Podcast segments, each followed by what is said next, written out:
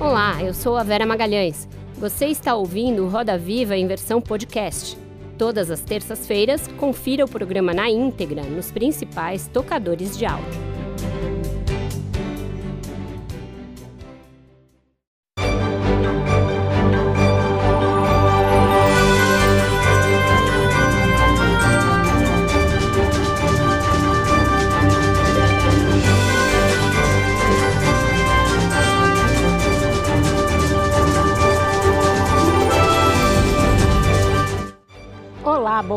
Sejam muito bem-vindos ao Roda Viva. Nós estamos no ar para todo o Brasil, pela TV Cultura e suas emissoras afiliadas, e nas telas do mundo todo por meio das diferentes plataformas digitais e do app Cultura Play. Alguns programas do acervo do Roda são icônicos. A primeira vez que a nossa entrevistada de hoje se sentou no centro desta roda foi em 1992, aos 25 anos. O Brasil era governado por Fernando Collor. Ela estrelava uma peça nada convencional ao lado da mãe, a figura mais mítica da dramaturgia nacional. E encarava tudo isso, assim como o fato de ter decidido esnobar a Globo por um tempo, com a naturalidade de uma veterana. Ela chegou a voltar ao programa seis anos depois e desde então se passaram 25 anos e muitas transformações no mundo, no Brasil e na vida e na carreira dela. É de lapsos temporais assim, de mudanças na vida das pessoas e transformações culturais, sociais e existenciais, que é feita uma das suas mais recentes obras, a minissérie Fim, baseada em seu livro homônimo. Aos 25, ela demonstrava uma expectativa em relação ao futuro que se confirmou em muitos aspectos, mas jamais poderia prever tudo que o futuro lhe reservava. Cronista, roteirista, escritora, produtora, atuando ao mesmo tempo nos palcos, atrás e nas frente, na frente das telas. Ela realmente vislumbrou esse futuro lá atrás e o construiu lindamente. Para percorrer essas décadas, examinar as expectativas e as realizações e contar para a gente o que esperar para as próximas e certamente surpreendentes eras por vir, recebemos a atriz e tudo isso que eu já falei antes, Fernanda Torres. Fernanda Pinheiro Torres nasceu em setembro de 1965, no Rio de Janeiro. Entrou para a tradicional escola de teatro tablado aos 13 anos em 1986, foi a primeira brasileira a receber o prêmio de melhor atriz no Festival de Cannes pela atuação no filme Eu Sei Que Vou Te Amar. Ai, como eu sou boa. Eu obedeço a ele, a todo mundo, o dia inteiro. De lá para cá, ganhou diversos prêmios e deu vida a inúmeros personagens de sucesso. Recentemente viralizou na internet com memes sobre Vani, de Os Normais, e se na verdade toca. E Fátima de tapas e beijos. Tô acreditando que você vai largar uma rainha como eu por um valete, porcaria igual Jurandir. Entre outros livros, é autora de Fim, que virou série no Globoplay. Só se vive uma vez, Mari. É filha dos atores Fernando Torres e Fernanda Montenegro. Para entrevistar a Fernanda Torres, nós convidamos Marcos Augusto Gonçalves, editor da Ilustríssima e colunista da Folha, Ana Luísa Santiago, colunista de TV do jornal o Globo, Rita Lizauskas, jornalista do Estadão, Laís Franklin, editora-chefe da revista Brava, e Marcelo Taz, apresentador do Provoca da TV Cultura. Contamos ainda com as crônicas em forma de charge do Luciano Veronese.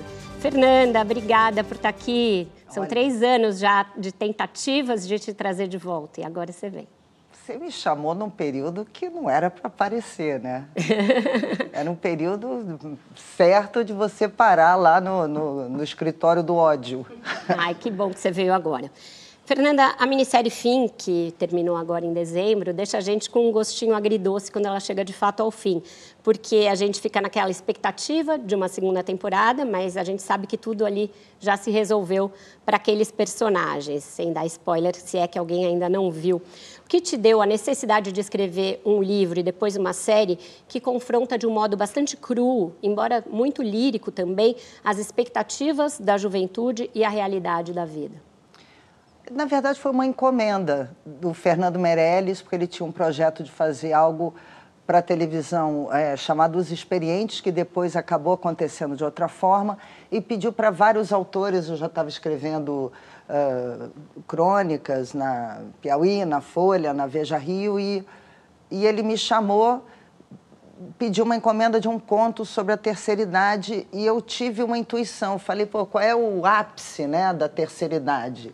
São os cinco minutos antes de você morrer, é o, é o mais velho que você pode chegar. E eu escrevi esses cinco personagens, né, que morrem os cinco minutos finais deles.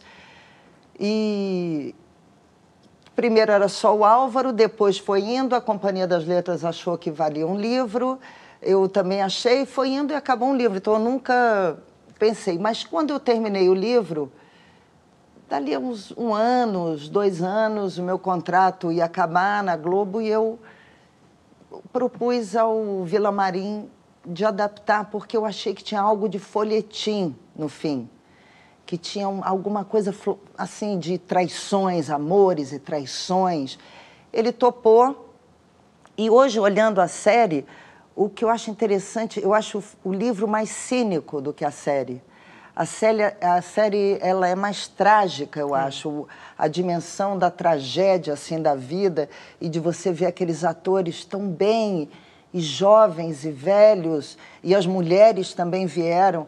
É muito interessante como o, o meio é a mensagem, assim, como o meio que você usa influi na, na, na própria coisa em si, né? no, no próprio romance. Então, hoje, eu lendo o, o fim, o livro, ele é muito mais cínico é. do que a série, que é muito mais folhetim mesmo.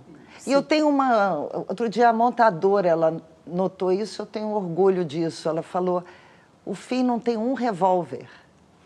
Também quase não, não tem um tem celular. Um Foi outra coisa que, que me chamou a não atenção. Não tem celular, mas celular tudo bem, mas o negócio de resolver as coisas na violência tão já é nosso, é. assim. E você sempre alguém puxa um revólver e o, o fim não tem um tiro. É muito bom. Vamos lá, Rita, por favor. E o papel das mulheres no livro para a série também muda, né? Na, na, na, série elas são mais protagonistas do que elas aparecem no livro, né? É, como é que foi? Já que você também fez essa adaptação para a televisão, foi alguma coisa cerebral ou foi uma coisa que foi Não, é surgindo? Porque no livro eu já falei sobre isso. Quando eu escrevia como mulher, parecia que era eu. E eu não sou. As pessoas me conhecem. Então era muito difícil separar eu do narrador eu. Então, quando eu falava na pele de um homem, eu me sentia livre. Então, tanto que as mulheres são na terceira pessoa no livro e os homens todos são na primeira pessoa. Era um exercício de entrar na pele daqueles homens. Quando você vai adaptar é, para a televisão, aí vieram os casais, né? E umas mulheres bem fortes também. Mas elas né? estão no livro. Tudo que acontece com elas ali acontece no livro. Só que aí é desenvolvido de igual para igual com os homens. E aí você descobre elas na série. Que no livro elas são mais escondidas, menos. É, tem menos minúcia no livro delas. E no, na série elas vieram. Tudo está lá. Mas só que cresce, né? E aí põe aquelas atrizes, né? É. Eu li uma, uma entrevista sua na qual você diz que na série você foi mais, entre aspas, feminista, quer dizer, expôs mais a questão é, contemporânea, digamos assim, desse, dessa última onda né, de movimento feminista. É fato isso? Eu não, não foi por querer, é natural, assim, o mundo que eu escrevi, o fim, não é o mundo que a gente vive hoje. Eu ainda não tinha sofrido cancelamento feminista. Exato, teve esse episódio. então, o que me fez é, pensar, então, eu não precisei nem agir sobre isso. O próprio fato delas existirem e delas falarem e dos anseios delas, não foi algo que eu me esforcei. Eles são mais claros, muito mais claros do que quando eu escrevi o livro elas naturalmente vieram. É, não foi uma coisa pensada, ah, mas teve umas coisas do, do livro que eu segurei, que ditos por um ator, assim, tem uma hora que tem uma passagem sobre Monteiro Lobato, que a gente ainda tentou botar, mas segurou, é, que no livro da época segura mais do que hoje. Assim. Hoje, Sim. e aquilo dito numa televisão é mais complicado. Laís. Nanda. Oi, deixa eu dar a volta aqui. Em uma entrevista recente para a revista Cláudia, do Grupo Abril, você disse que toda vez que você escreve algo, você vira uma esponja do mundo. E na mesma entrevista, você falou que o livro Fim é sobre a vida, sobre relacionamentos, sobre tudo aquilo que pensamos, que seremos quando somos jovens, versus o que nos tornamos ao envelhecer. Então, queria saber de você o que, que você pensava de si própria quando você era jovem o que, que você se tornou na maturidade. Eu acho que eu me tornei uma pessoa mais calma. Quando a gente é novo, a gente é muito ansioso, sabe? É, é chato até. Tem muita ansiedade, você tem muito medo de não de não acontecer, você não sabe bem o, o que, que você tem que fazer para estar tá no mundo. Você é imaturo mesmo. E, e, a idade é uma beleza, sabe? Você fica um cara mais. É, mais calmo mesmo, mais consequente, você caga menos regra, você tem menos certeza das coisas. A máxima lá do Nelson Rodrigues é verdade: jovens envelheçam. Ao mesmo tempo, a força da juventude é uma coisa que você perde. Mas eu acho que há.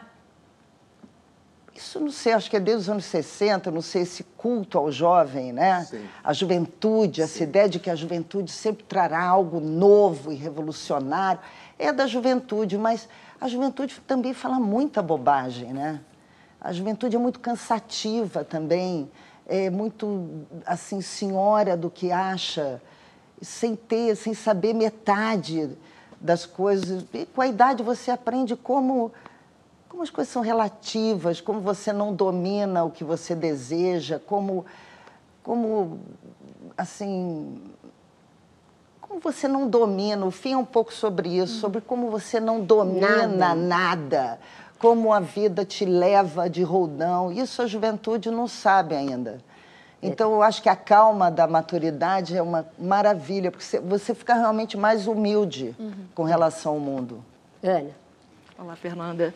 Queria saber como foi revisitar esses personagens de fim, depois de 10 anos, né? Você fazendo, escrevendo a própria adaptação. Como foi revisitar esses personagens? É, você teve medo em algum momento? Medo não, preocupação de, na escrita da adaptação para a TV, você tirar um pouco de um charme, de um personagem ali que você achava que no livro era muito mais potente. E se você tinha algum personagem preferido que depois mudou completamente quando você estava escrevendo a série? Na verdade, não demorou 10 anos, né? O fim tem essa coisa incrível a cena com o padre no cemitério, a Ruth, o padre foi filmado dois anos antes e parou para a pandemia. Uhum. Nós ainda tivemos uma pandemia no meio. É, e acho que uns cinco anos depois de eu ter escrito o livro, eu comecei a adaptar. E é maravilhoso, porque quando você pega uma obra literária para roteirizar, você tem a gordura dos personagens.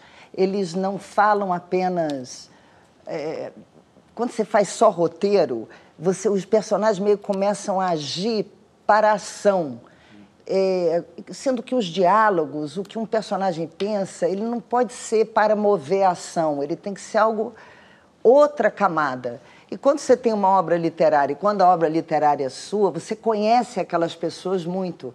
Então, o exercício de misturar o que um pensa aqui com a resposta do outro ali, você tem o interior dos personagens, entendeu? Então isso foi maravilhoso e a Maria Camargo me propôs essa estrutura de dois tempos. Então foi como pegar o livro e embaralhar e dar de novo ele.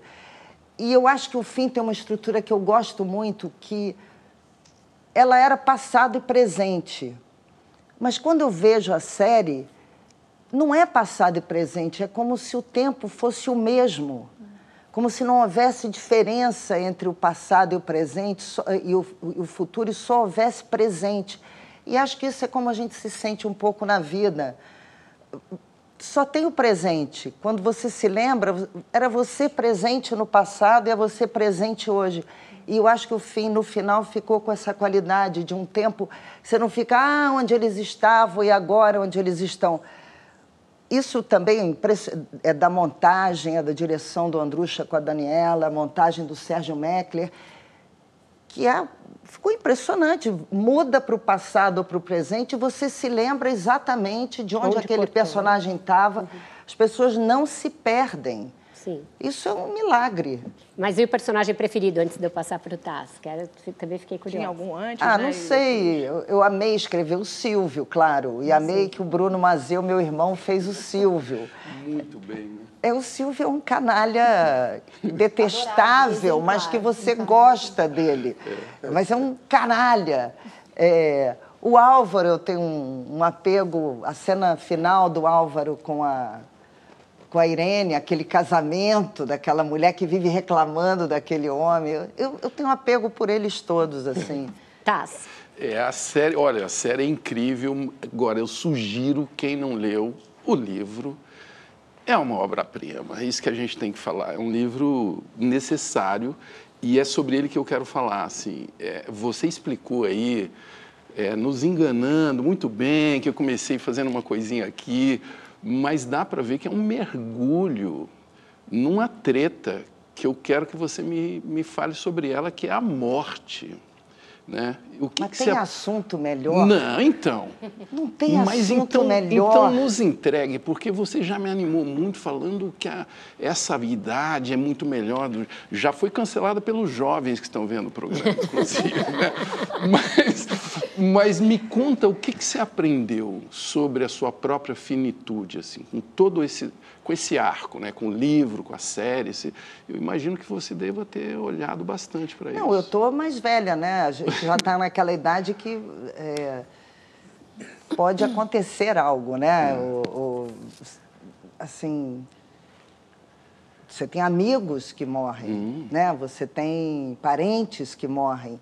É, a morte na juventude todo mundo é suicida, todo mundo faz tudo para morrer e não morre, né? Você tenta de todas as maneiras e você não morre.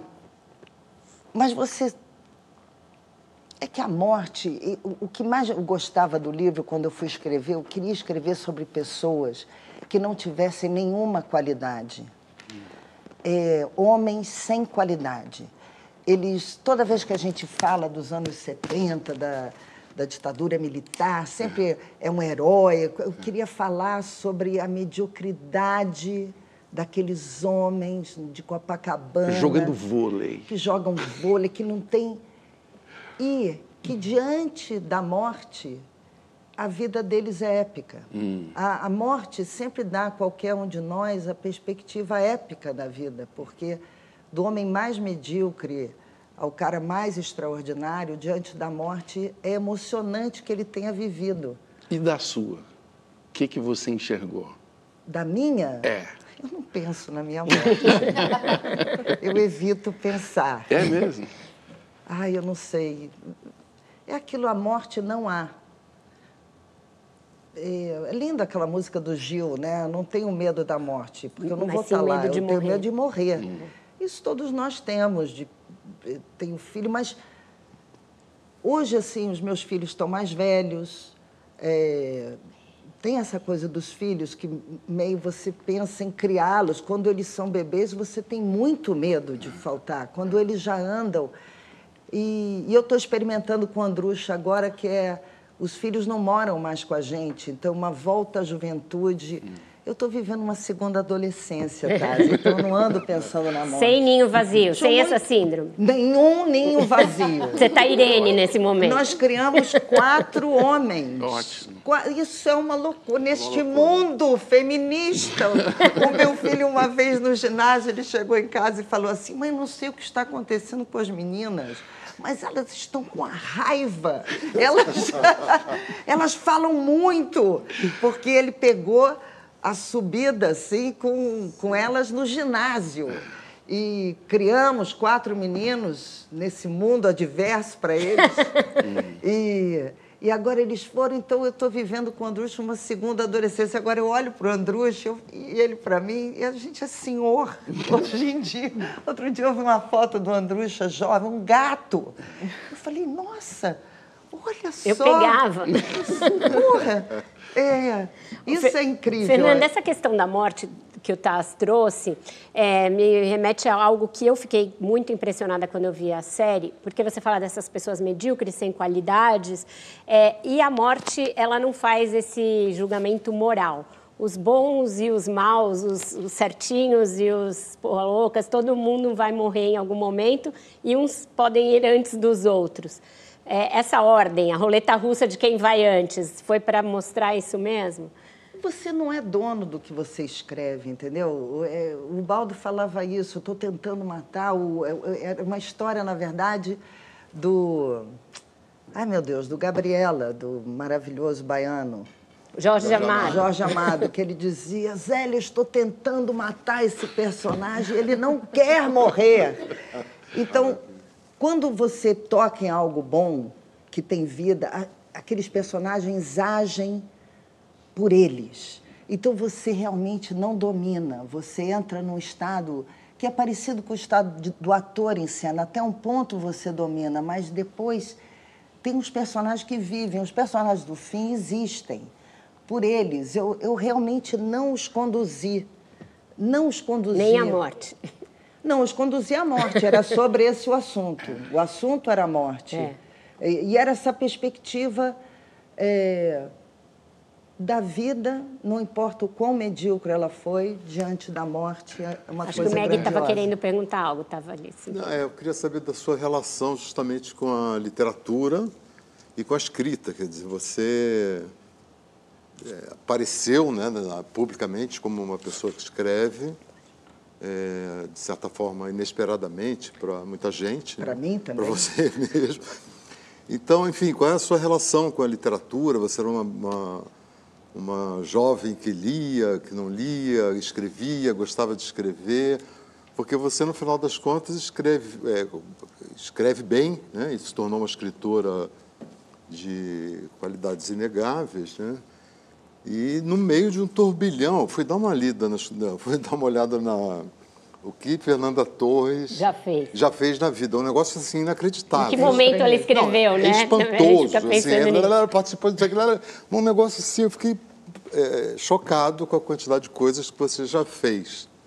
Isso até ia me ocasionar uma outra pergunta. Depois você pergunta, a deixa sua ela interatividade, porque é realmente uma coisa de louco. E eu sou uma pessoa que preserva você... o ócio pois muito. é, exatamente. Por isso que, que eu, é uma por isso que eu produzo Então fala tanto. do ócio e da escrita, então. Por...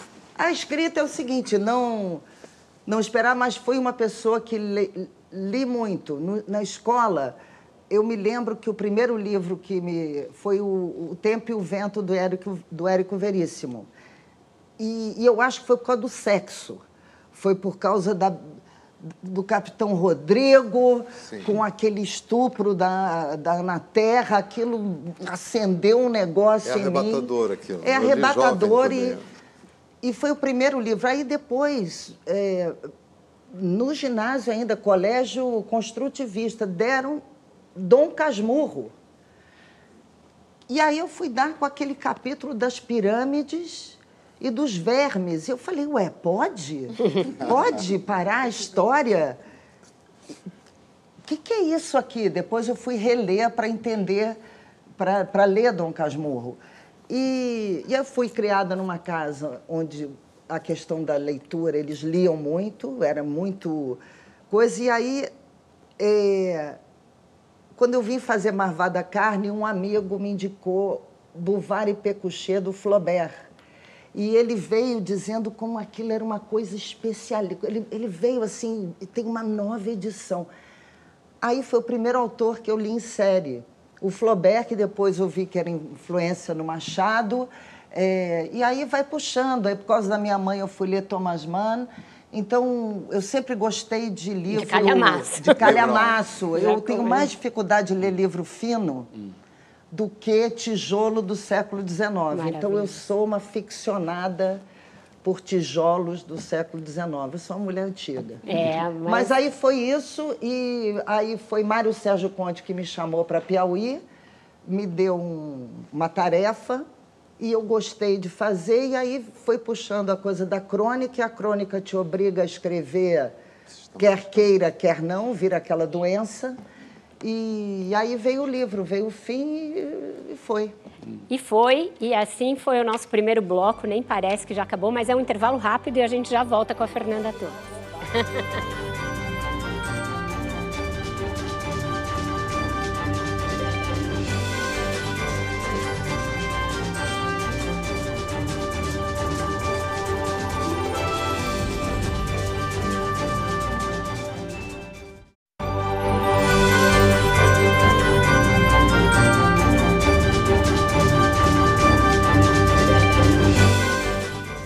Estamos de volta com Roda Viva e quem vai perguntar para a Fernanda agora é a Rita Lizauskas. Fernanda, autores de ficção geralmente não gostam dessa pergunta que eu vou fazer, porque ficção não precisa ter lastro com a realidade. Você pode acordar, escrever, inventar um personagem. Mas no caso de fim, eu acho impossível não te fazer essa pergunta. O que daquelas, daqueles personagens você buscou das pessoas que você conheceu na sua vida? Ou seja, conta pra gente o que, que, cada um deles tem de pessoas que passaram aí pela, né, pela, pela tua trajetória? Ah, gente, eu convivi criança com Milor, Ziraldo, Miele. Era. é, depois Rodrigues. eu fui. In... Nelson Rodrigues, eu fui íntima, assim, de Ubaldo, Domingos Oliveira, João Baldo, Domingos Oliveira. Então é, esse, eles todos têm algo. O Miele me passou várias histórias. A história do caçador de lagosta é do Tedim, que era um cara que lindo, o Miele me contou, lindo. E todas as mulheres eram loucas pelo Tedim e ele tinha uma cabana em Búzios. E aí ele dizia assim, Leila Diniz saía do teatro e dirigia quatro horas de Fusca. Isso é o Miele me contando. E o Tedim tinha essa, ele mergulhava de faquinha e saía do mar com uma lagosta. E era um gradeado que ele botava no fundo do mar já para... Maravilha. Para ele sair de herói. Então tá lá o caçador de crustáceo. É... Então eu convivi com esses caras, mas tem também histórias da minha família. O, o, escritor ele é um ladrão, né? Você tem que, que ter cuidado. O Baldo, quando eu fiquei com ele na Bahia fazendo a peça, ele virava para mim e dizia assim: Hoje você vai conhecer Norma Lúcia, que era um, a personagem. Um, a Norma Lúcia era uma mistura de duas ou três. E eu conheci uma Norma Lúcia. Oh. Então é, é a vida que te inspira, assim. E eu convivi com esses caras, todos. Fernanda. Você mencionou o Baldo aqui já três vezes no, no Roda Viva.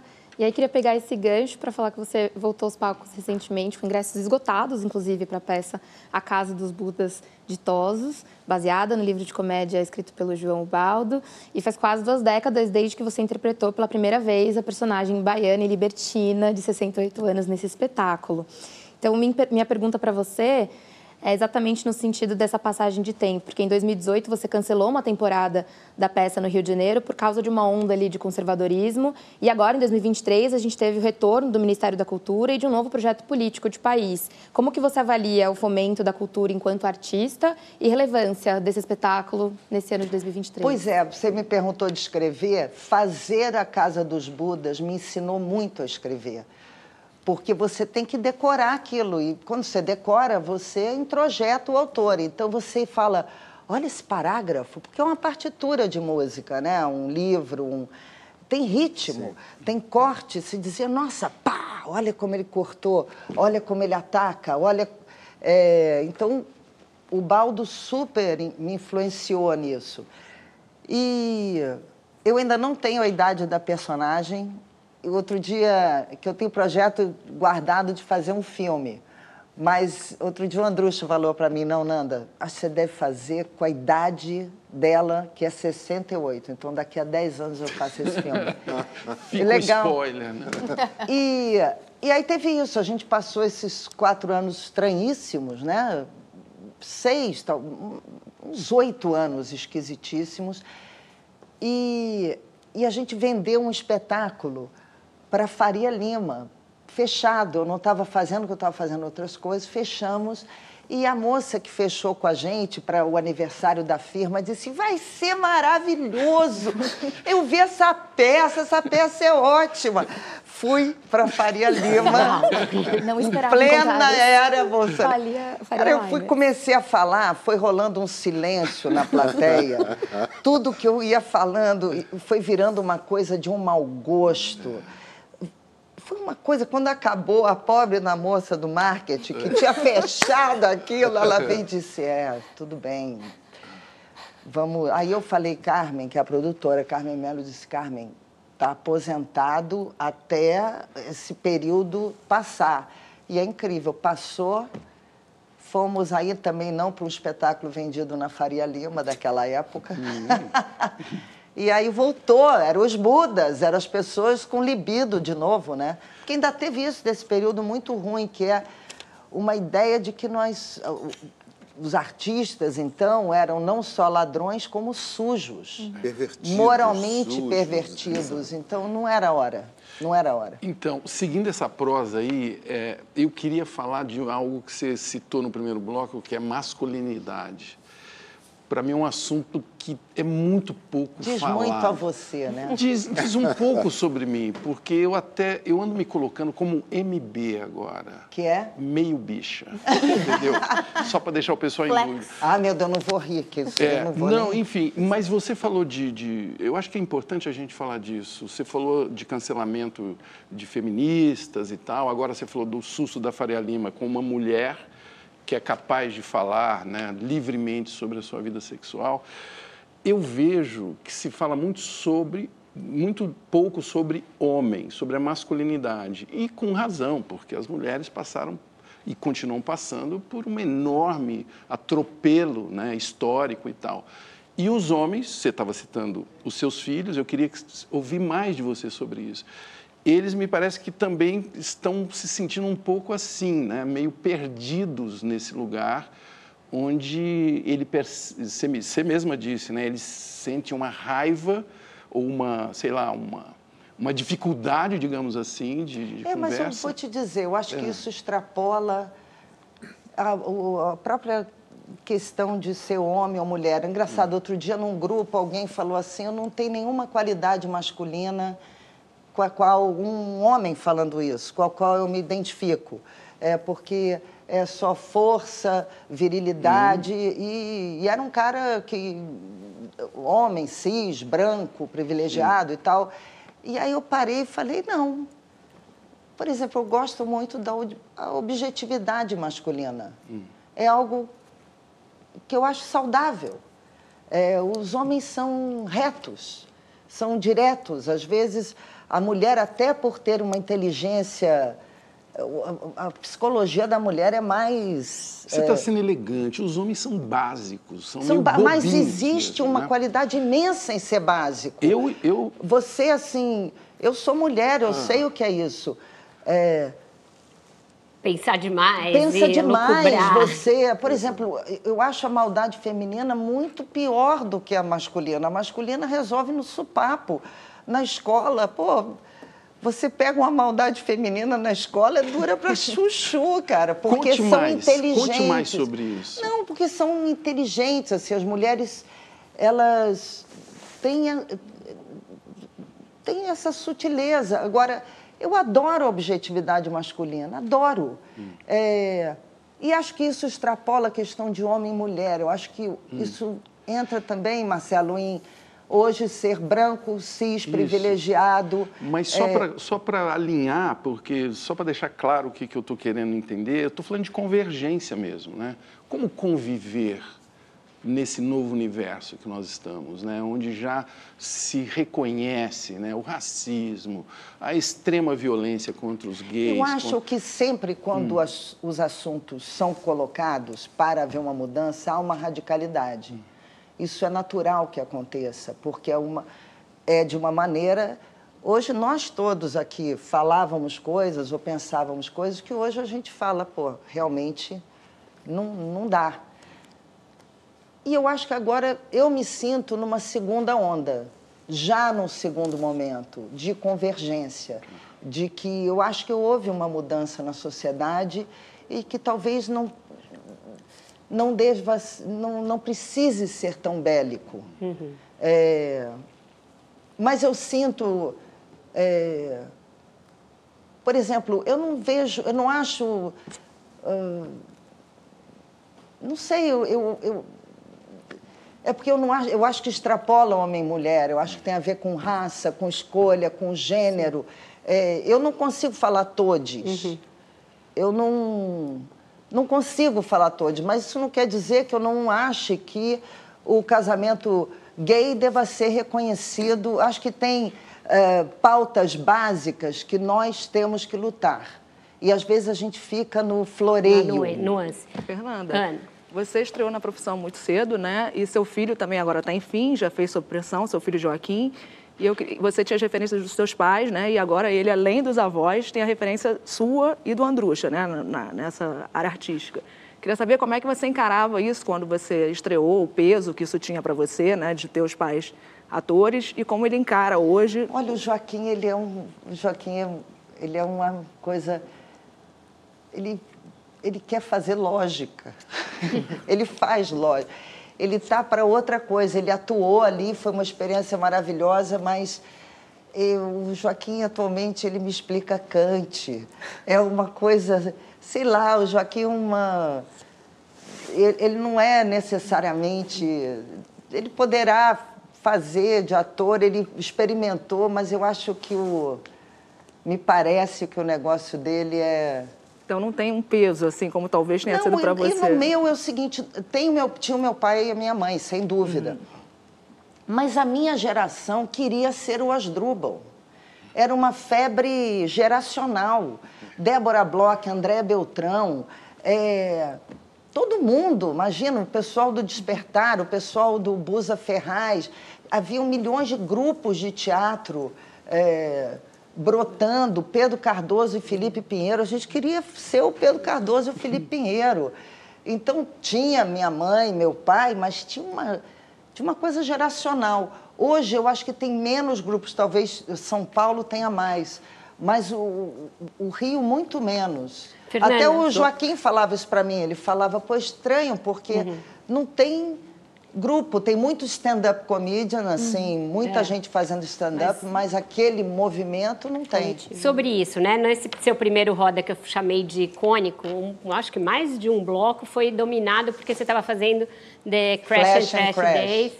E você e a Fernandona atuavam juntos e tinha essa coisa de te perguntarem o tempo inteiro sobre a sua mãe. Agora, no VT da sua apresentação, foi uma nota de rodapé. Ela também é filha da, da Fernanda Torres e do Fernan, da Fernanda Montenegro e do Fernando Torres.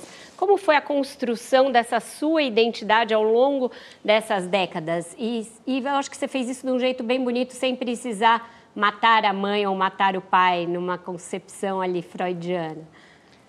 É, mas, por exemplo, naturalmente no início o cinema me escolheu. Eu fiz uns quatro filmes seguidos e eles não estavam no cinema.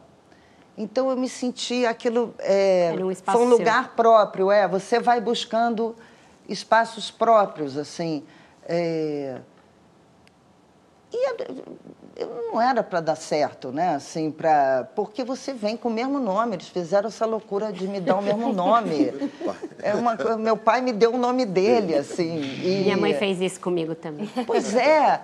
Coisa estranhíssima. E aí eu escolho a mesma profissão. Então eu passei muito tempo achando que a única saída para mim era, era ser a substituta da minha mãe. Uhum. E com um sentimento assim de que se eu não tivesse caminhando para isso, eu ia falhar.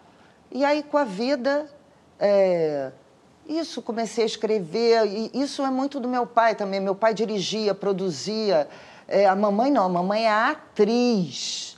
A mamãe, ela tem é, é, é quase uma profissão de fé da minha mãe. Eu me lembro uma vez eu substituí a filha dela no Petra Foncante, porque a menina não pôde e era um papel pequeno. Eu falei, claro, eu vou lá. Aí uma hora eu olho em cena, cara, e tá minha mãe bêbada, falando Karen. Eu olhei aquilo e falei, caramba, minha mãe é uma pessoa muito louca, porque era um o, o Domingos Oliveira dizia: a capa do livro da tua mãe, que ela escolheu a foto, ela fazendo fedra, é um negócio assim. Uá! aquilo é mamãe. É, eu e aí, é com o tempo, eu fui vendo que eu não precisava virar ela. Uhum. E, e, também fui fazendo outras coisas, fui... E até escrever, eu acho que tem a ver com isso, sabe? É, fui me distanciando. E também acho que eu não tenho a vocação de atriz tão... É, tenho... E quando me jogo como atriz, nossa, eu estou um ano fazendo Eunice Paiva. É, realmente uma viagem. Uhum. Mas eu não, eu não eu tenho mais interesses assim dispersos Sim. do que minha mãe. Diga, Meg. Sobre a, a você tem uma, já uma longa experiência também no, enfim, no mundo audiovisual, né, de cinema, especialmente nessa área. É, você fez agora a, a série. É, o que, que, mudou? Quer dizer, como é que você vê o contexto hoje assim do, do streaming, da produção, da relação com com a situação internacional, com o roteirista de Los Angeles, com... sempre teve Nossa, isso. Nossa, está tudo mudando. Mas hoje tá uma, uma, é uma outra coisa, o ritmo da produção é diferente, você tem uma infinidade de séries e de gente fazendo. É muito dizer, mais pulverizado, o que que né? É, como é que você vê hoje esse, o, digamos, o ambiente da produção? Eu tive isso, assim, quando eu comecei, até você citou esnobar Globo, de jeito nenhum, eu era imatura. E eu, com 18 anos, fui fazer a heroína da novela das nove. E eu não gostei eu eh, chora muito, sofre pra cacete. E o remake ainda. Nossa, é. aquilo ali. E eu ganhei cane no meio. Isso. E o Sting, que entregou o prêmio, eu não estava lá. Eu não sabia se era pelo prêmio ou pelo Sting. E aí. É... E eu meio falei, eu não posso. E era mais complicado, porque. É as novelas dominavam assim. Enorme. E eu quero dizer que eu amo novela, eu sou devota de Benedito Rui Barbosa. Eu, eu vejo novela num. É uma questão de temperatura de ator mesmo. E aí eu fui fazer outras coisas. É... E depois. E, e eu vejo que nesse período a televisão tinha 100% de audiência, a Globo e depois uh, talvez a, a manchete e tal, mas com uma, com uma grade parecida, né? E quando você tem 100% de audiência, você pode se dar o luxo de ser experimental. Uhum. Então a Globo fez coisas inesquecíveis. É, grande família, toda a esquerda cabeça que foi para dentro da Globo, Vianinha, Benedito, é, autores incríveis. Grande Sertão Veredas, é, Incidente Antares, é uma quantidade de. Uh, os Maias, e isso tinha os 100% de audiência. É, aí o que aconteceu? A forma, o mercado publicitário explodiu, isso aconteceu no, nas redações. Sim, tudo. O anúncio não paga mais os jornalistas. É, as pessoas não consomem mais no mesmo horário do dia. É, isso chacoalhou tudo. Então, hoje em dia, você tem muito mais guichês para vender uma ideia. Você tem vários streamings, você pode ir para o YouTube, sei lá, para um canal, abrir um canal e fazer um programa de culinária para você. Só que você não atinge a massa. Assim, eu fiz, eu, eu passei anos na geladeira e aí eu fiz a Vani, fiz uhum. o tapas e beijo, fiz os normais e o tapas e beijo. Esse, esse impacto, assim, uhum. de quando você chega no público e a Globo é impressionante. A, a força, por exemplo, do lançamento do fim da aliança da Globoplay com a Globo, você chega nas pessoas. Isso é, um, isso é uma coisa impressionante. E sem isso, o que, que você tem? Coisas pulverizadas que é muito difícil vencer a sua bolha. Hoje em dia você não sabe mais quem está vendo. Eu fico uhum. indo no, no uhum. Twitter para ver se. Te... Eh, ninguém uhum. sabe bem quantos assistiram. Então está muito mais. Tem muito mais possibilidade de você. Tanto que eu faço hoje em dia podcast, eu, eu escrevo para você. Playlist na Deezer. É, exatamente, o playlist da minha vida. Você, eu e, e eu percebi uma... na minha vida que eu tinha que me tornar uma pessoa é, para estar tá em vários lugares. Alguns alcançarão uhum. a massa e outros. E outros... Rita. Mas aí eu queria falar, você falou de Vani, eu queria falar de Vani e Fátima. Vira e mexe em rede social, elas aparecem. Mas elas são ótimas, gente. Então, Outro dia você eu fiquei consome, na linha... Você, você é impactada, você se revê, você gosta de, de ver Olha, que você virou outro dia, engraçado exemplo? que os normais eu olhei e eu me achei nova outro dia. Super forte o que foi a Vani, o Rui, é, tudo. Mas hoje em dia, outro dia eu fiquei olhando a linha infinita da Fátima. Eu achei aquilo uma obra-prima, aquelas duas mulheres com aqueles problemas delas, aqueles homens delas, ruins. Aqueles B.O.s horrorosos, né? São. E, e, é, e é incrível porque o, o Tapas, os normais, hoje não, não seria possível, né? Uhum. Hoje os normais não seriam... Eles saíam assim, iam iam namorar ou ia trair. Não era nem trair, não tinha essa coisa. Eles iam encontrar o vizinho. Eram coisas de uma liberdade, né? É. Que esses jovens não têm mais. A gente está mais e careta, aí... então, será? Estamos mais caretas? Estamos não, né? Essa geração. Isso, ai, gente, é tanta coisa. Eu acho que quando a gente, quando eu era nova, a gente achava que a opinião pública era a Zona Sul. Que o que existia no mundo ia e eu lembro que, assim, como era a ditadura militar, a coisa mais importante que existia era a liberdade. Então, era liberdade na escola, os filmes todos eram libertários, o negócio do. do a droga era libertária, é, o, o, o ruim era proibir. E nós crescemos com isso. Só que aí o mundo mudou muito desde a última vez que eu saí. O que antes era a droga libertária lisérgica para abrir a mente virou uma indústria armamentista. Então, o cara da Zona Sul libertário que subia o morro e era amigo do, do pessoal, pra... ele, de repente, o morro se armou. É, e o consumo já passa a ser uma coisa meio esquisita, meio alienado de uma, de uma classe privilegiada, libertária, às custas e aí até tem a questão evangélica que eu falei no coisa que eu dizia que não gostava de crente, jamais repetiria isso hoje, porque os evangélicos ocuparam o lugar onde o Estado faltou. Sim. Se me perguntar, eu eu acho triste que demonizem as religiões de origem africana. Isso eu acho uma coisa triste no Brasil e, e lutaria por uma para um culto evangélico que fosse sincretista. Eu amaria isso. Mas você. E essas pessoas vieram com um discurso moral, dizendo assim: cara, é que isso até está no fim, cadê teus amigos. Neto? Teus amigos podem beber, podem fazer tudo, porque eles não são presos.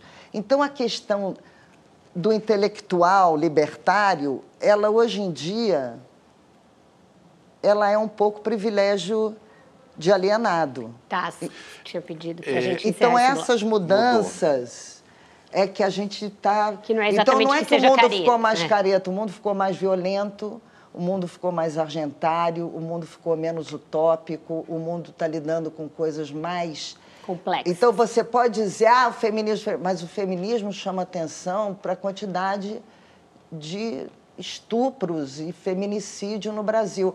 Então, eu, como branca, ali eu posso achar que isso não sei o que, mas quando isso chega. Então, só para terminar, eu acho que quem está meio perdido hoje é esse branco libertário.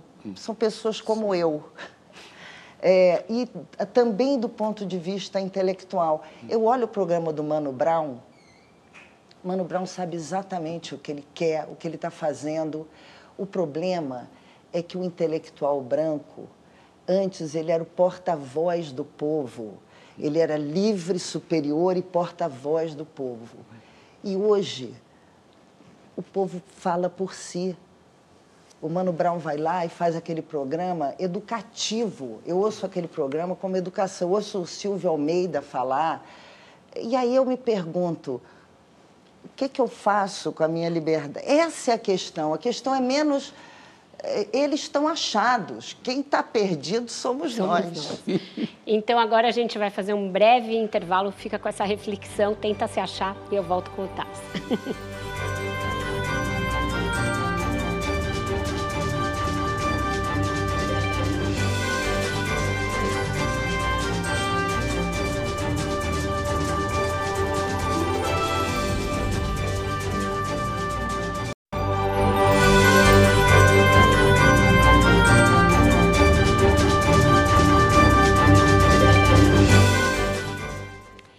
de volta com Roda Viva, que hoje recebe a Fernanda Torres. Quem pergunta agora é o Marcelo Tass.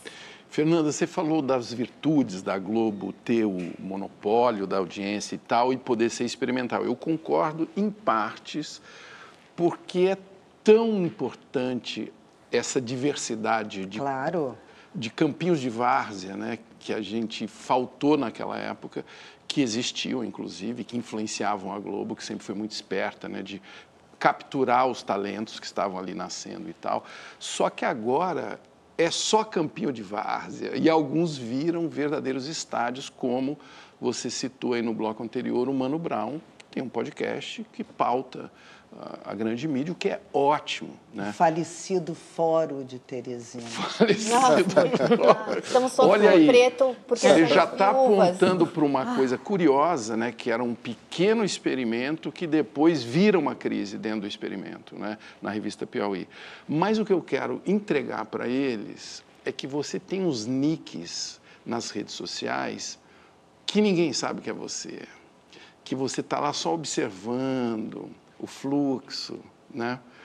É, eu lembro que um dia eu falei, quem é essa pessoa que está querendo ser minha amiga aqui no Facebook? Aí fui ver, era você. Eu já abandonei eu, a tempo. Então, mas eu lembro que era uma tática que você estava ali, né, usando. Com eu uma... no Facebook? Você, não, a gente ah, conversou. Você faz muitas fantasias. Né? Eu, eu tenho prints. Você achou vou, que eu estava ali tenho te prints, patolando, eu vou botar. Não, não, mas o que eu quero entender é o seguinte, você como atriz, inclusive, né? é uma observadora do comportamento, né? e, e escritora nem se fala. Né?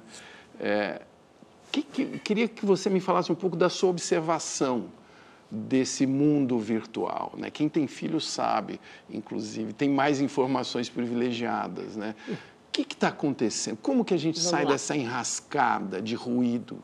Né? Eu não sei, Marcelo, porque eu não tenho saco, não, eu, não, eu não aguento. Eu agora estou ali por causa do fim, uh, checando, mas não tenho a menor vontade de discutir assim rascada. Eu não sei, eu, eu tenho vontade. Eu continuo lendo, eu continuo vendo filme. Outro dia eu, eu, eu, eu maratonei Marlene Dietrich e Greta Garbo. E tem um lado desse mundo que antes você não tinha acesso a isso.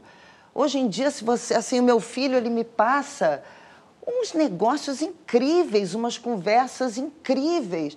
Então eu prefiro, eu não sei, assim, rascada de quem fica livre, se eu, Você já eu pega uma curadoria e vai nela, é isso? Hoje está mais fácil viver como antigamente, né? digamos assim, porque você pode pegar o filme que você via Exatamente. com mais facilidade, não precisa Você pode ser um cara de época é. com tanta vantagem.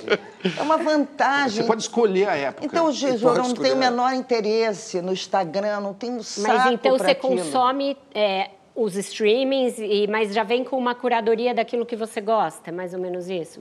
Tipo, algo que teu filho te mostra, um podcast. Alguém que fala alguma coisa, um, eu vejo, eu sou um uma pessoa antenada. Uhum. Então eu, eu vou, mas eu não aguento passar o dia rodando o Instagram. E nem entrar em treta. E nem alimentando o Tamagotchi, claro. eu chamo de Tamagotchi. porque eu tive isso, eu dei um Tamagotchi para o meu filho. E ele morreu três vezes porque meu filho foi à escola e não alimentou. E cada vez que ele chegava, tava o bicho com a cruz no olho assim, tan, tan, tan, tan. E meu filho dizia, ele morreu! Aí a gente ressuscitava e eu vi que rede social é tamagotchi. Você tem que... Ficar alimentando. E ao mesmo tempo é importante. Eu tenho gente... Uh, Carmen Melo toca a minha rede social porque você também não pode não claro. ter, porque uhum. na hora de lançar o fim e tal...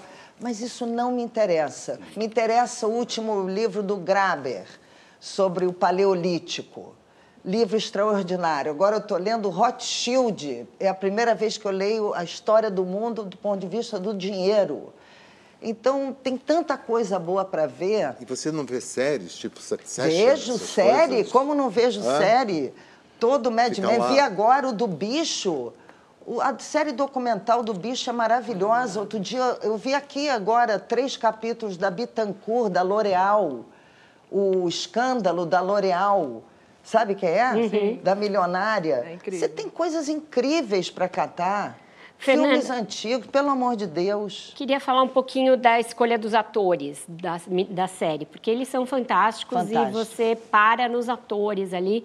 É, até a jornada do Fábio Assunção, com tudo que aconteceu na vida dele, essa volta à cena dele, e a Marjorie este ano, que entrega tudo, e Bruno Mazeu, que é o mais ali contra-intuitivo você imaginar um ator de comédia fazendo aquele personagem tão trágico ali e tão dramático. É, você teve seu dedo na escolha dos teve, personagens, todos, é, dos atores? É, como é que foi? É streaming de grupo. e, mas é verdade, porque... Ação entre amigos. E também vou dizer uma coisa, aqueles atores são maravilhosos, mas eles estão maravilhosos daquele jeito... Que os personagens são Porque o plano está na cara deles na hora que tem que estar. Tá. Porque... É, e aí eu quero fazer um elogio ao Andrucha e à Daniela, porque era impossível fazer o fim. Eram 290 locações, quatro décadas. Isso sem tempo. Não tinha o dinheiro para fazer. E, e, também quero agradecer a Eric, da Globoplay, porque o fim. Eric Bretas. Bretas, porque o fim ia para a gaveta depois da pandemia, porque tinha que. Virou um rombo e o Eric bancou porque gostava. É um cara. E, e esse ano a Globoplay, o Globoplay Tem o do bicho, os outros, o, o fim, tem muita coisa boa ali.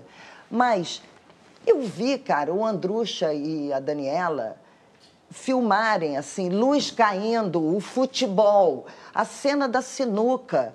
É, tem, ele olhou para mim, o Andrucha falou assim, é bang bang. Você vê a montagem daquilo. Então, é claro que os atores são maravilhosos, mas tem tudo em volta, a equipe é a equipe do Andrucha durante não sei quantos anos do Sob Pressão. O Lula Serri e o Fernando Young, a fotografia, o Lula Serri é um câmera. O parto do primeiro capítulo, o cara desce de uma grua, vai em plano sequência, a mulher pare. E você não nota, isso é maravilhoso e do Andrucha. E a caracterização também, né? Porque é uma passagem Incrível. de tempo é, muito não, a relevante. caracterização da Lu Moraes é uma coisa impressionante. E é incrível a direção, tanto da Dani quanto da Andrucha, porque ela não, ela não é exibida. Você não fica pensando assim, nossa, que plano incrível.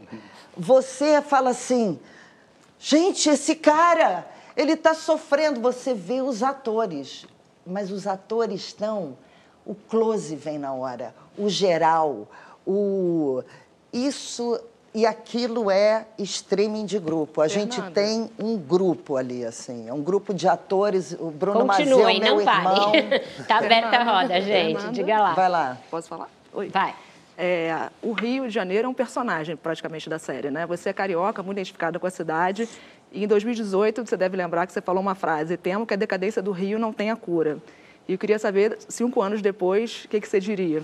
Ah, igual o, o, a desgraça do, da internet não tem cura, mas vamos pegar as, tá o que ele já pode nos oferecer. Depois de ver a série Vale o que está escrito, a série explica, explica o que aconteceu com o Rio de Janeiro. Só que o Rio é, sabe, aquele, sei lá, aquele namorado lindo, no caso, uma namorada linda, aquela cidade que te trata mal. Mal, mas tóxico, você né? ama ela. ela te. É, um, é o relacionamento é um tóxico, um né? É um relacionamento tóxico. O Rio é o sonho. E é o né? melhor bairro de São Paulo para morar. É o melhor bairro. melhor o bairro Oscar de São Paulo para morar. Que, o, que São Paulo, das grandes metrópoles do mundo, é a melhor, porque é a única que está a 50 minutos de avião do Rio de Janeiro. Mas é uma tragédia a violência do Rio. Não tem jeito, não sei como resolver aquilo. A gente faliu. É o Rio deixou de ser capital e ninguém bolou o plano para. E aí foi. Para depois do fim. Para depois do fim. Mas eu sou carioca arraigada. Assim, Mas uma esperança? Um... Mas eu tenho aqui um pouso em São Paulo para quando estiver aqui no hospital. É, mas você, você teve uma, uma, presença forte em São Paulo nos anos 80, 90. Não, quando... São Paulo é a primeira metrópole que um carioca conquista. É. A casa do Zarif, Exato. né, Gui? Eu vi o show dos Titãs, eu só pensava na casa do Zarif. Assim, o Zarif foi a primeira experiência é, assim, cosmopolita que eu tive na vida. Fernando Zarif, né? Que era um Nosso artista, amigo.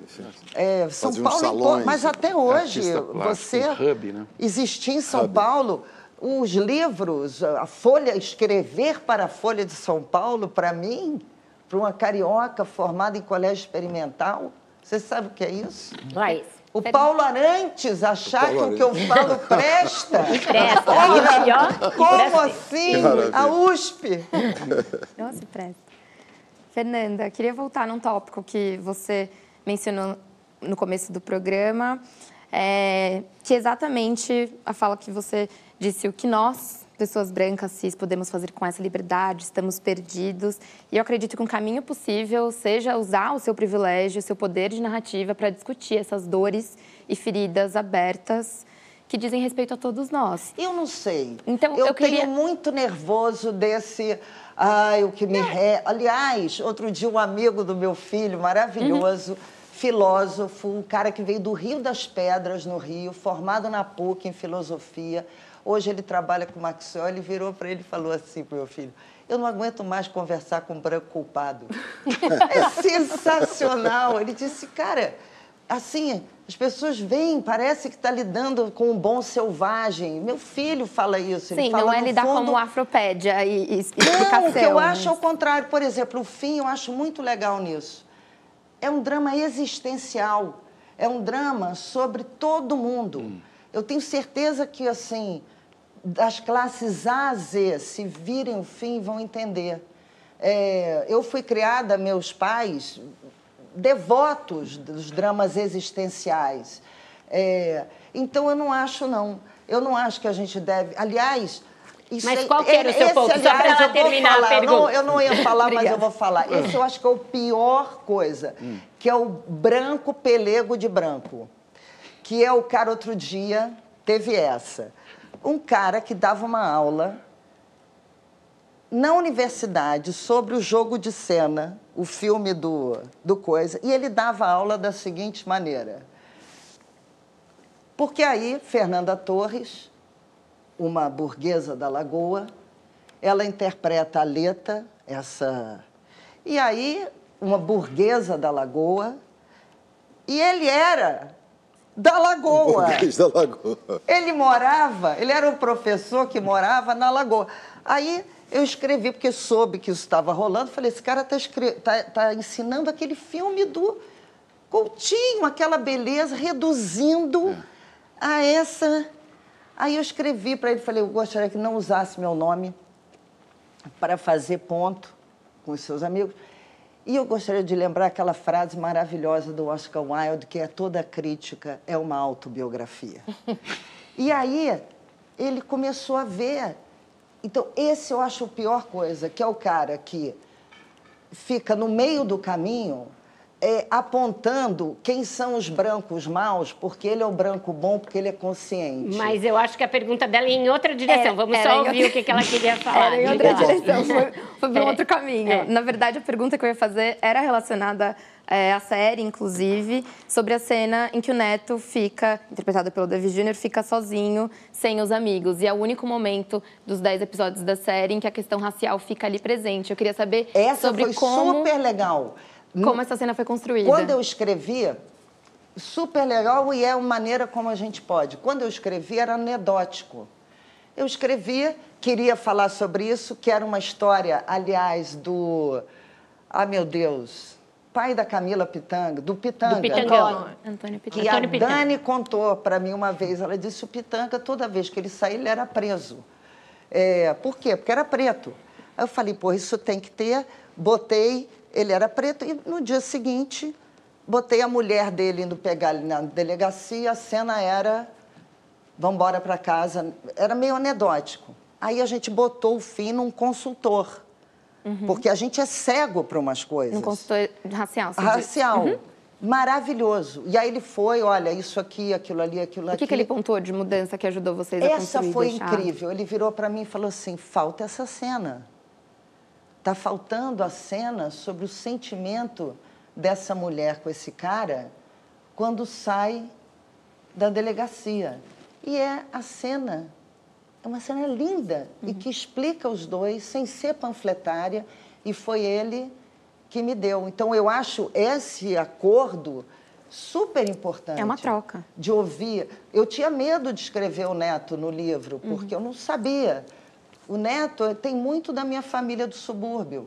Minha família toda é Ilha do Governador, Zona Norte Carioca. Eu falei, são esses valores, eles têm esses valores para quem? Os libertários da Zona Sul, é uma coisa horrível. É. É uma coisa. Horrível. E aí foi assim, mas a consultoria com ele, eu não lembro o nome dele agora, fundamental para essa cena linda. E ele falou: está faltando. Muito bom. Com isso, então, a gente encerra mais um bloco, vai para outro intervalo e volta já já com mais Fernanda Torres. Ai, eu estou muito cancelada.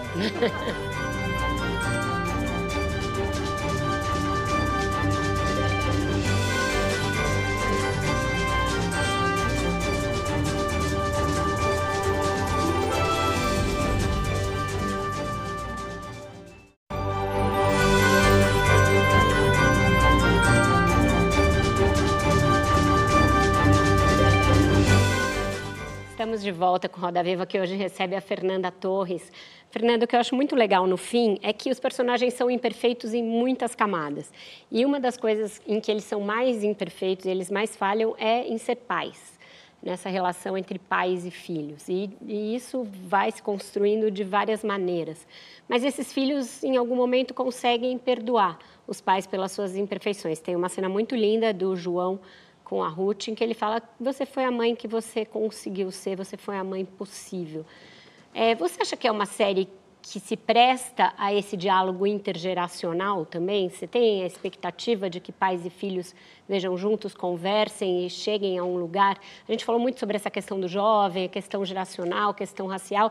Você acha que a série pode propiciar esses diálogos difíceis? É no final só, né, que os filhos adultos chegam, né?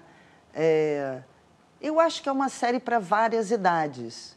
Outro dia, é, um cara jovem que eu conheço, que estava com uma questão. A gente fica achando que o mundo muda porque hoje em dia é mais fluido, mais coisa, mas estava com uma questão que era. Os amigos estavam todos brigando, apaixonados por uma menina. E era a Suzana. Era era aquela que Era chega para tocar o terror, assim. É... E eu falei, eles têm que ver, eram jovens, estavam começando a lidar com essas questões do ciúme, do medo de perder, do gostar da amiga, né, da, da mulher, da mulher do, do outro. Então, acho que esses problemas são universais, sinceramente.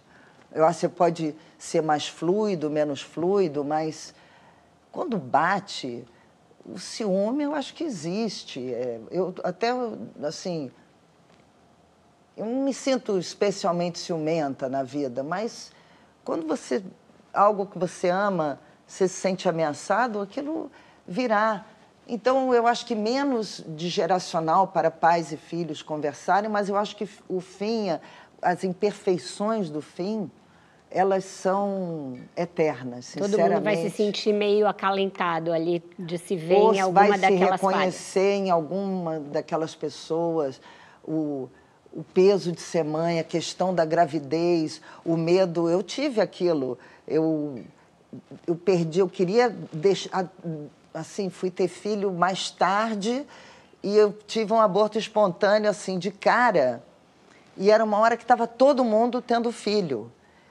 E aí, cara, a Veja deu uma capa com todas as mulheres grávidas, não sei o quê, e eu entrei num box como aquela que adiou e deu problema.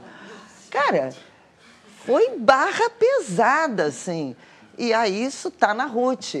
Você me perguntou, alguém, aquele negócio do medo se você vai, vai ser mãe ou não, ou Mas se você quer... Mas tem uma coisa da paternidade, que eu queria pegar esse gancho da Vera, que ali é, é, eu, eu, eu sinto que existe uma nova paternidade sendo construída e quando eu assisti a série, aquela paternidade, principalmente do Silvio, aquilo é muito forte. Aquilo eu acho que é antigo. E, é, e eu acho que bate nessa geração que teve um pai como ele e que está tentando fazer diferente, eu Isso senti sim. ali umas pessoas que eu conheço que bate de um, de um jeito bem dolorido. Essa né? coisa assim de que a maternidade é uma coisa da mulher uhum. e que o homem, esse, aquele, aquele acordo ali que o cara tem a garçonnière, ele tem a família e a mulher cuida, aquilo é, é da época quase... do café com leite, né? Da quase... política do café com leite. E quando ele quase esquece o filho dentro do bar, porque ele, né, ele teve que cuidar do filho um fim de semana, o Silvio, a contragosto, Sim. e ele vai, né? Eu vai... amo aquilo. E internar o Inácio.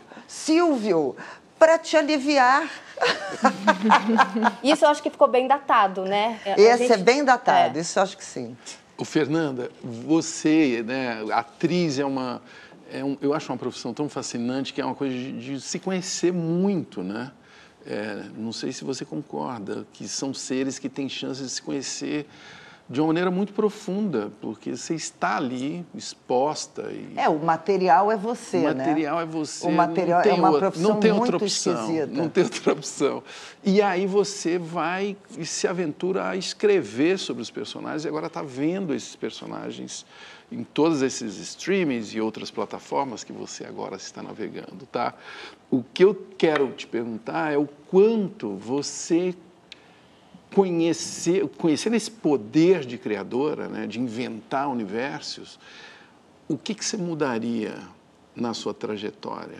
Tem alguma coisa que você isso daqui eu vou tirar da minha história. Eu poderia. Cara, você tem... eu fui pro video show. Você tem uma, uma chance de Eu mudar. fui pro video show. É. E aí o video show fez, já faz tempo, uma retrospectiva de todo o meu início na televisão. Isso. Não era nem no cinema, era na televisão. Rapaz, era uma coisa pior do que a outra, mas era um negócio que eu comecei a ter um acesso de riso e dizer, meu Deus, a voz era fina. Selva de Pedra e o que mais? Mas Selva de Pedra era ótimo, perto do que estava. Conta, o que Tinha que o que Fantasma que de Canterville, ah. tinha aqueles especiais que você faz, tinha um especial que eu era uma sinhá, é, apaixonada pelo Mário Gomes Cigano. Tinha, tinha coisa, gente péssima. Eu gostaria de apagar todo, Toda essa todo esse início, é. mas está na nuvem. Mas a partir de inocência tal, você já gosta? É, mas do cinema. tem coisa que você a gosta. do cinema Inocência tem alguma coisa eu revi que você não gosta? agora. É um filme, eu sou muito verde, mas eu tenho aquele Frescor. caráter da inocência. Mas quem arrebenta é o Sebastião Vasconcelos. É um... Eu revi o filme, ele, tá, ele, é, ele esmerilha, ele é o caipira brasileiro, tão brasileiro assim, e o Walter, e o Edson. Então, mas... o cinema você pouparia tudo? Não sei, o Terra eu, eu, é um filme que sobreviveu, eu acho. O Casa de Areia é um filme que sobreviveu. É... Tem alguns filmes que, que sobrevivem e outros menos. Está aberta a roda, gente. Diga. Marvada é um divisor de águas na minha vida. É maravilhoso. Maravilhoso. Marvada é muito bom. Seguinte, queria falar de outra série de sucesso no Globoplay, Os Outros, que talvez muita gente não saiba, escrita pelo Lucas Paraíso, mas com argumento seu. Queria entender de como surgiu isso, o que, que você estava interessado em falar sobre eu o quê. Tinha, o Lucas tinha sido chamado para a Globo para é, desenvolver um projeto e tal, e a gente tinha meio escrito... Não, ele tinha escrito o, o, o mas o meu papel estava meio perdido, e aí a gente sentou e eu, eu com ele, a gente meio resolveu o meu papel no Sob Pressão, foi boa experiência. Ele tinha, eu falei para ele, olha, eu tenho essa ideia do condomínio. É, porque eu, são várias histórias, enfim, ah, de um motorista uma. que eu conheci, ele tinha sonho de comprar um apartamento em Bora Bora, num daqueles condomínios da Barra, e depois ele sequestrou um cara e pediu o valor eu achava que tinha esse espírito do que é o Brasil. E eu, como sempre, é, eu nunca eu nunca ataco o roteiro. Eu sempre, quando começo a escrever, eu começo romanceando. E aí eu escrevi, o Vando tinha essa, tinha essa ideia. Eu falei, de começar com uma briga de criança e que vira os dois. E aí eu escrevi isso romanceado. O Vando com a outra, o, a Cibele com Amâncio. É... E aí fui, meio escrevi o primeiro é, bastante assim, e o Lucas deu aquela estrutura maravilhosa que é o início seu final, e trabalhei na sala de desenvolvimento até o Vando morrer. Assim, então eu escrevi bastante o primeiro capítulo e Trabalhei no desenvolvimento até o Vando e aí eu fui fazer o maravilhoso Filhos da Pátria, Maria Tereza, que é outra Você acha coisa. que o Brasil aprendeu a fazer roteiro de série? Porque tinha história, o Brasil faz muito bem novela e não tão bem essa série na estrutura de hoje em dia da, de Hollywood. Eu né? acho que o Brasil tem muito talento para série, porque a série é uma coisa entre cinema e novela. É... Eu acho que a gente tem pé para fazer série, sim. Tá aí, séries excelentes e tem algumas, vindo. Cangaço Novo, por Cangaço exemplo. Cangaço Novo é maravilhoso, é aqueles atores maravilhosos. Né? Então tá pipocando de vários lugares. Eu acho que a gente tem talento sim. Diga, Meg. Você tem algum projeto novo? Tem, que eu sei. Eu tenho, eu tô, eu tô esperando fazer 68 para. Eu estou escrevendo uma série, já estou já no quarto capítulo, falta dois, mas já está passada na neve. Passada na neve? Aonde? Na América do Sul. E tenho essa, tenho um. Mas é uma coisa into the wild, assim, catástrofe? Não, não vou né? falar, essas coisas não tá se fala, bom. mas eu tenho essa. eu tenho um roteiro que me chamaram, é, que já estava. É, que é o A Brasileira, que eu acho que deve. que é uma história incrível da mãe do Casé, que foi presa. Botaram cocaína na mala dela, essa história. E, enfim, tenho essa, tenho o Essa de Queiroz, que eu vou fazer, estamos fechando de gravar, e depois eu acho que eu devo fazer algo no palco. Você vai fazer com essa? O Adão e Eva no Paraíso, foi José Mário Pereira da que me deu a pala, porque eu tinha lido o livro do Greenblatt, Ascensão e Queda de Adão e Eva, que é um livro maravilhoso. Fiquei louca com aquele livro. Eu propus comprar aquele livro, comprei os direitos daquele livro para fazer no teatro, mas era uma coisa imensa. E aí um dia o Zé Mário vira para mim e fala: Você já leu o, o conto do Essa sobre Adão e Eva? E o conto simplesmente era o livro inteiro do Greenblatt que é um é, naquele conto. Então isso é o que eu quero fazer um, é um conto dele bíblico darwinista. Você vai fazer filme ou peça? É eu vou fazer primeiro eu vou gravar, vou fazer um, um livro, um audiobook do conto, mas com música, provavelmente com o Daniel que eu fiz o playlist da minha vida e eu amo audiobook. Na pandemia eu resolvi aprender italiano. Hum. E aí eu entrei para o Berlitz, como sempre. Fiquei lá e aí comecei a ouvir. E, cara, tem uns audiobooks em italiano. O Helena Ferrante, a mulher lê incrivelmente. O, o Humberto Eco, o Pêndulo de Foucault e o Nome da Rosa em italiano, os caras arrebentam. Ítalo Calvino, tem um que lê A Cidade Invisível. Aí eu me viciei e você mesma vai fazer a, a, a, narração? Eu vou fazer a narração, é. Só quero narrar e, aqui. E nesse departamento de, de, spoilers do futuro, você não vai falar nada da Eunice Paiva que você está fazendo? Ah, essa eu estou fazendo. Essa... Mas Gente, conta, eu estou há um conta ano. um pouquinho aí como é que tá. Ah, filmes... Eu acho que está especial aquilo ali, mas a gente não deve falar das coisas que ainda Isso é superstição? É. Então fala do podcast, você falou aí um pouquinho aí do, do playlist da minha vida. Como é que foi eh, gravar podcast? Porque você tem um papel ali de entrevistadora. De... Que eu tinha feito no Minha Estupidez, que é um programa que ninguém viu, mas é maravilhoso. Como é que você se sente nesse papel de entrevistadora? Cara, eu, eu fui Minha Estupidez, era um livro, eram cinco episódios, eu sei, sobre a minha estupidez. O primeiro era sobre, com o baldo maravilhoso, porque eu menti para o Baldo que eu tinha lido o Povo Brasileiro, Vivo o Povo Brasileiro, durante dois, três anos. Então, o programa era sobre isso. E, e aí eu fui, e tem a história que eu fui entrevistar Manuela Carneiro da Cunha, porque eu queria fazer o mito do alquê do homem branco e tal, eu misturava ficção.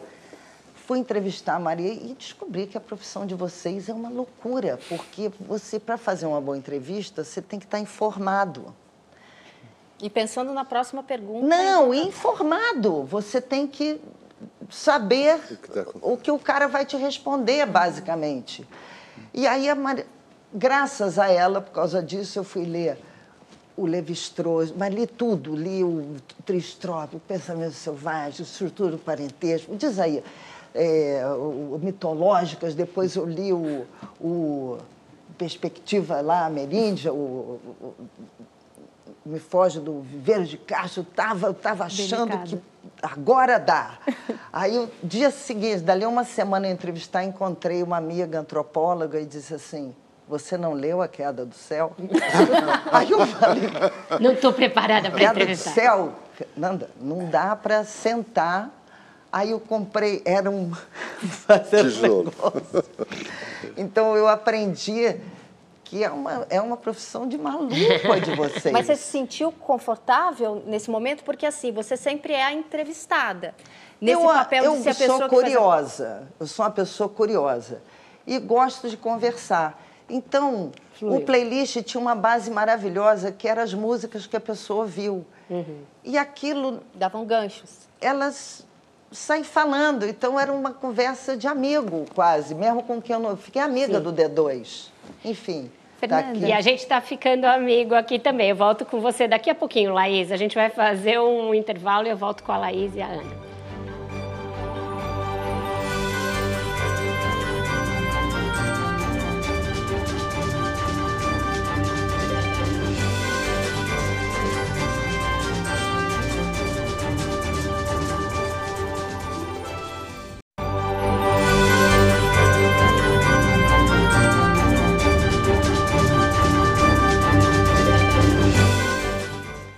Estamos de volta com Roda Viva. Quem vai perguntar para a Fernanda Torres agora é a Laís Franklin. Diga lá, Laís.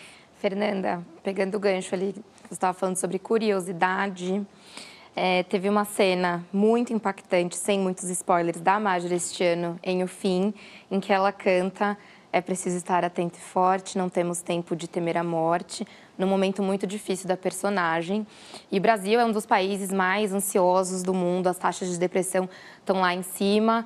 Tem uma entrevista antiga sua para o programa Gente de Expressão com a Bruna Lombardi, que está completamente viral no YouTube. Durante a minha pesquisa eu vi assim, dezenas de cortes verticais desse, dessa entrevista. E tem um trecho específico em que você fala sobre medo sobre o medo de perder o interesse e a curiosidade pela vida, que esse é o maior perigo que pode acontecer em qualquer idade.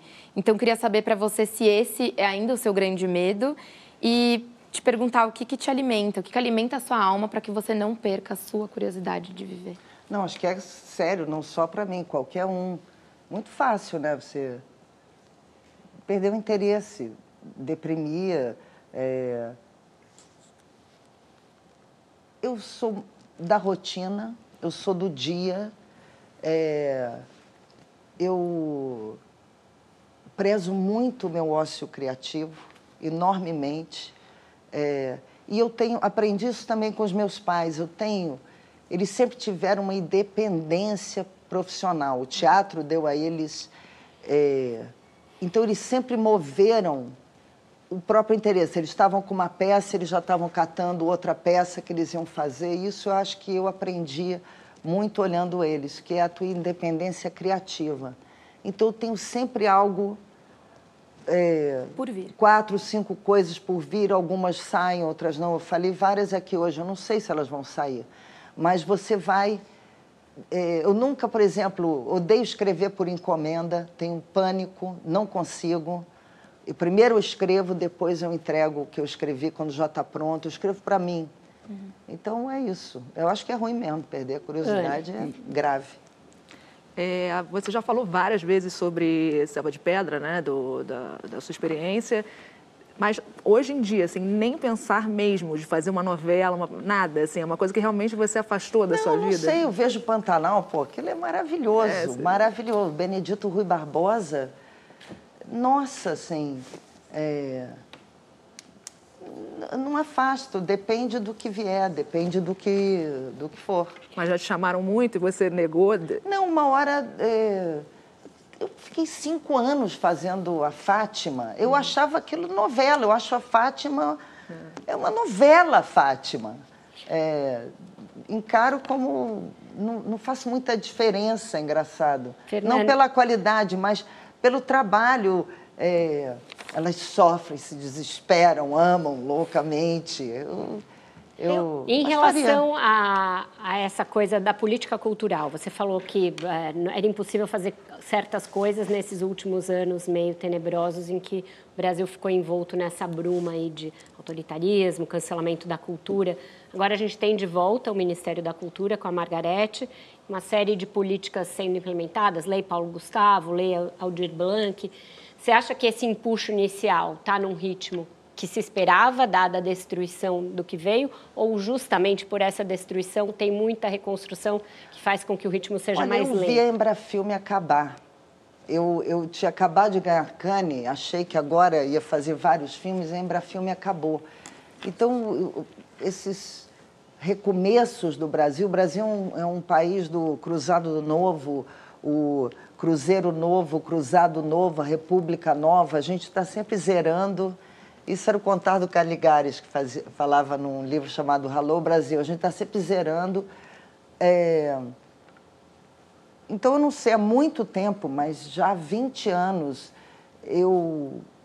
a gente começou a querer não trabalhar com lei de incentivo, porque eu, Carmen, o núcleo ali de produção, porque a gente viu que ia vir aquela onda antes mesmo uh, do que virou depois. É, me morreu Danilo Miranda, o Sesc, muito mais assim às vezes do que uma política. É, eu digo no meu caso a, a diferença do Sesc São Paulo na vida da minha formação é imensa, talvez mais do que tenha sido o Ministério da Cultura até. Uhum. Então eu sonho, às vezes, com uma gestão no Ministério da Cultura que aprenda com Danilo Miranda o que ele fez no, no Sesc São Paulo, em termos de vai do erudito ao popular e para todos, realmente para todos. Eu acho que Danilo Miranda é, é um modelo para a gente de gestão cultural. Você citou a Embrafilme, aí eu queria, aí me veio é, é, o Instituto Nacional de Cine e Artes Visuais da, da Argentina, né, uma das é, promessas de campanha do presidente eleito, o Javier Milei, é acabar, inclusive é acabar com, com, com o Instituto. É, o Milei a gente conhece essa história. E por que, que você acha que é, toda vez que tem uma ascensão da extrema-direita, o cinema é tão alvo, né, como algo. A gente viu isso aqui, a gente já falou no programa, como algo ruim, como né, é, algo negativo, se gasta dinheiro com isso, temos outras prioridades. Por que, que a arte, eu sei que é uma pergunta complexa, né, é tão atacada pela extrema-direita? Porque ela talvez seja inútil para a extrema-direita, realmente. acho que eles não consomem. Não vem valor. Não vem valor, eu acho que é, é isso. É, por exemplo, você me perguntou uhum. uma coisa importantíssima agora e está se lutando é as leis de mais do que o Ministério da Cultura, por exemplo, a lei do streaming. Porque que está parada no Congresso. Está parada no Congresso. Ela é importantíssima, talvez mais do que o Ministério da Cultura, que é importantíssimo, mas é você ter uma lei que regule o streaming, que parte do dinheiro do próprio negócio estrangeiro entre no país e fomente, como é na França, como são em vários países, a produção local para a gente não virar apenas o cara que assiste coisas importadas, para que a gente tenha um sentido cultural. E a importância disso é que toda vez que o Brasil culturalmente acontece, há uma, uma espécie de identidade cultural importante para a gente. Ontem eu fui na Pinacoteca, aqui em São Paulo, quando você dá com a Tarsila, você, Sabe, quando você dá com o, o, o quadro lá do é o Almeida, não é? Com, uh, o do Caipira. Sim. Você Assim, tem um outro dele, Almeida Júnior, não é Almeida isso? Júnior. E aí tem um que é uma caipira de preto, é o Inocência. Eu parei assim, e aí você dá, e você dá com os pintores modernos da minha geração, aquilo é nossa identidade, mas eu acho que eu acho que o que aconteceu na Argentina é um pouco o que aconteceu aqui, uma espécie de vamos explodir tudo para ver o que que vem depois pelo menos as, as, as os pauzinhos vão mexer e algo vai acontecer. Mas, sem dúvida, meu Deus, é só olhar o governo que a gente está hoje. É um governo que se importa não só com a cultura, como com o próprio país, né? É claro que a gente é, tem fisiologismo, é um inferno isso, mas também é parte da política e a gente deve lutar. Claro, mas é claro que as pessoas que estão hoje não são loucos de pedra com, com antivacina, antivida, anti-tudo. É, eu acho que o que está acontecendo na Argentina é um pouco esse sentimento que a gente experimentou, que é, ah, vamos explodir tudo, não aguento mais nada, ninguém resolve e depois a gente vê. Você tem uma índole otimista? Não, a gente já viveu bastante. por natureza. É? Você é pessimista por natureza? Por natureza. É, eu não acho que tem solução, nada tem solução, mas eu acho que a gente vive solucionando como pode. Mas eu não, eu, eu não tenho nenhum sentimento de utopia, de que a raça humana vai se resolver e que há solução simples para problemas tão complexos. Eu sou carioca, moro no Rio de Janeiro, né? Não Diga poderia. Lá, tá. Não, mas... mas... você vê, é um pessimista otimista, Isso porque aí você acorda e tem aquele planeta, mas é pessimista, sem dúvida. É, você está nos enrolando, porque você é, você é uma contadora de histórias, né? E, e, e a história que está rolando, a Laís trouxe ali, para mim tem esse componente do medo é, é algo que se fala muito pouco, inclusive, hoje, sobre o medo. As pessoas têm medo de falar de medo.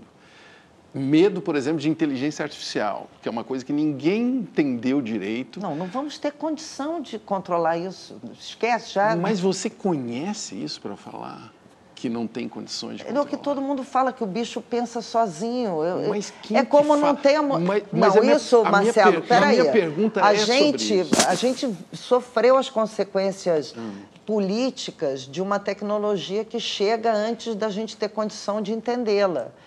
É, realmente é, vem na frente. Mas a minha pergunta é o seguinte: por que, que nós temos medo né, de coisas que a gente não conhece e que a gente não está preparado para conhecer. Isso Porque elas eu... costumam dar errado. é uma pessimista. Você vai... Acabou de se confirmar. Você vai confirmar o seu pessimismo. Você sabe que outro dia eu cheguei em casa, do ano, e depois de filmar, sendo eleito na Argentina. Filmei o dia inteiro, ser. liguei a televisão, aí estava o fim passando, dois capítulos do fim, hum. e era o do suicídio do neto.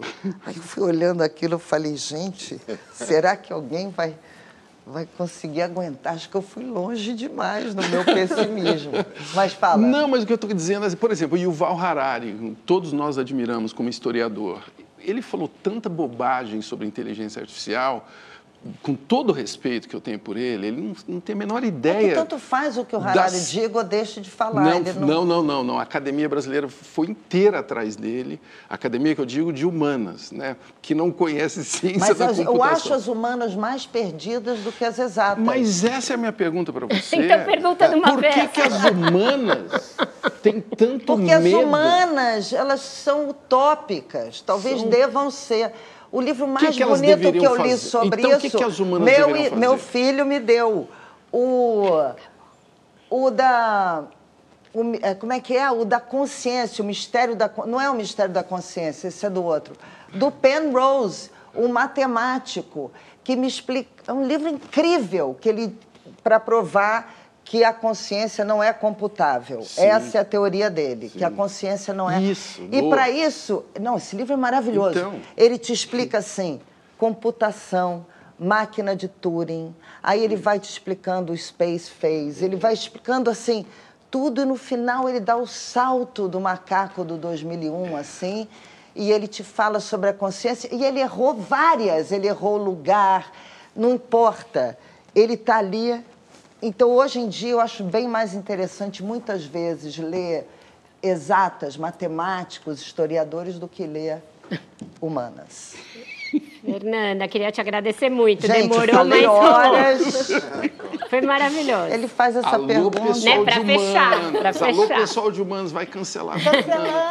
Não, não, esse programa certamente não será sobre cancelamento. Obrigada, querida. Sei não. É isso, gente. Nosso horário, nosso tempo chegou ao fim. A gente podia ficar aqui ouvindo a Fernanda Torres por muitas horas, com... mas não é possível. Então, além de agradecer a ela, eu já faço o convite para ela voltar e não demorar tanto para voltar dessa vez. 25 anos, daqui a 25 Daqui a anos. 25 anos. Vem fazer a, a- a- é, o Budas aqui, quando você Isso, estrear quando no cinema. tiver. É isso. Obrigada também a esses companheiros maravilhosos de bancada. Ana Luísa Santiago, Rita Lizauskas, Laís Franklin, Marcos Augusto Gonçalves, Marcelo Taz e Luciano Veronese. Obrigada principalmente a você pela audiência atenta, semana a semana, década após década. A Fernandinha, como ela era chamada, 25 anos, desafiava tabus ao dizer que o teatro e as artes não podiam se conter por tabus morais, justamente. Era descrente da política e desafiava o script de que só fazendo novela por oito meses você poderia ter êxito na dramaturgia. A de 58 seguiu coerente com esses pensamentos, mas não deixa de demonstrar uma certa melancolia com o encaretamento do mundo, por dizer assim, o fato de as pessoas não se sentirem mais tão livres para dizer o que elas pensam. É a coragem de se mostrar assim tão verdadeira que faz da Fernanda uma das maiores expoentes das artes no Brasil de hoje. Aos 25, ela foi cobrada por mais da metade do Roda Viva pela sua relação com a mãe. E antes, ela já era e agora é mais ainda, a imortal Fernanda Montenegro. Hoje a gente poderia ter passado o programa sem falar da Fernandona, porque a gente teve muito assunto para abordar com a Fernanda. Isso é muito inspirador. Revisitar a sua própria jornada e ver que você conseguiu no fim das contas. Você fica agora com o Senhor Brasil e o Roda Viva volta na próxima segunda-feira às 10 da noite. Tá lá.